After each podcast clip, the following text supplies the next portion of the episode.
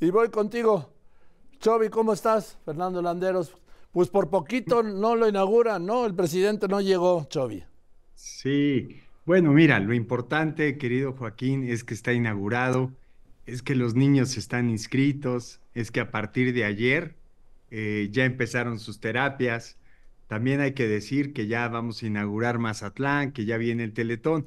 Creo que lo sustantivo, Joaquín, es que una vez más hemos cumplido, que el país le ha cumplido a los niños y sobre todo que esta zona tan, tan pobre, fíjate, me decían que desde la época de Lázaro Cárdenas que habían construido unos puentes, realmente no pasaba nada importante en Tlapa. Entonces, eso fue realmente lo importante, Joaquín.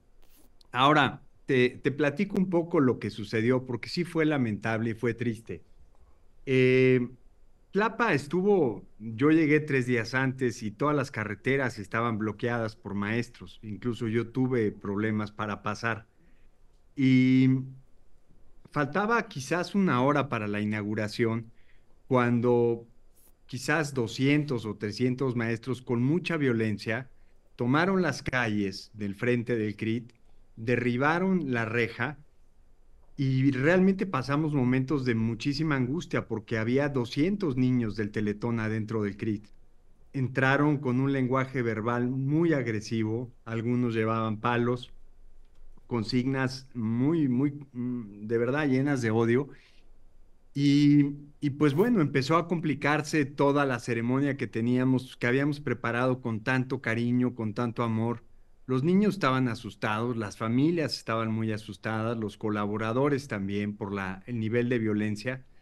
Afortunadamente no tomaron el interior de la instalación porque eso hubiera sido verdaderamente peligroso. Y fíjate lo que pasó, Joaquín y auditorio, es que eh, fueron cerca de dos horas de negociaciones. Fui testigo del gobierno federal y el gobierno estatal eh, escritos iban y venían, pedían unas cosas, pedían otras cosas, pero realmente, este Joaquín, sí lo digo porque lo viví ahí, había un clima de irracionalidad y de, de falta de seguridad muy grande. Y de violencia, Chovi, de violencia. De violencia, violencia muy fuerte.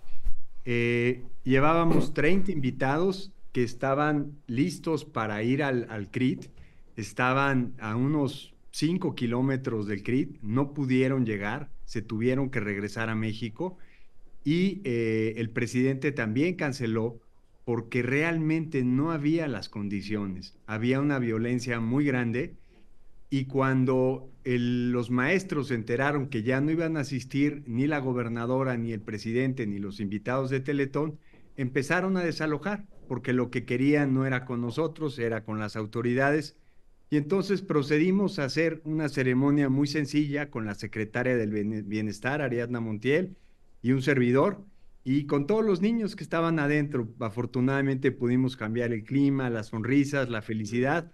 Y pues bueno, el CRIT de la montaña está funcionando, querido Joaquín. Pues esa es la coordinadora que el presidente tanto celebraba cuando era oposición, que tomaran Oaxaca, que tomaran la Ciudad de México que tomaran Chilpancingo, que quemaran el Congreso local, que bloquearan.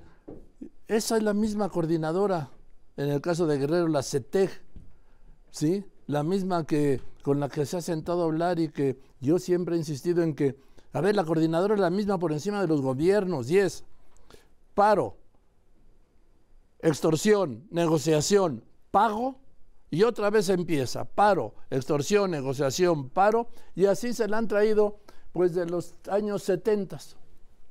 Así es, Joaquín. Mira, yo, como sabes, la verdad no tengo experiencia en ese tema, pero ahora sí lo viví y vi el ir y venir de cartas, de escritos, de firmas, de llamadas, y del otro lado no había gente dispuesta a escuchar, estaban verdaderamente alterados, e incluso algunas mamás decían, es que, es que hay niños en el centro, por favor, tengan cuidado.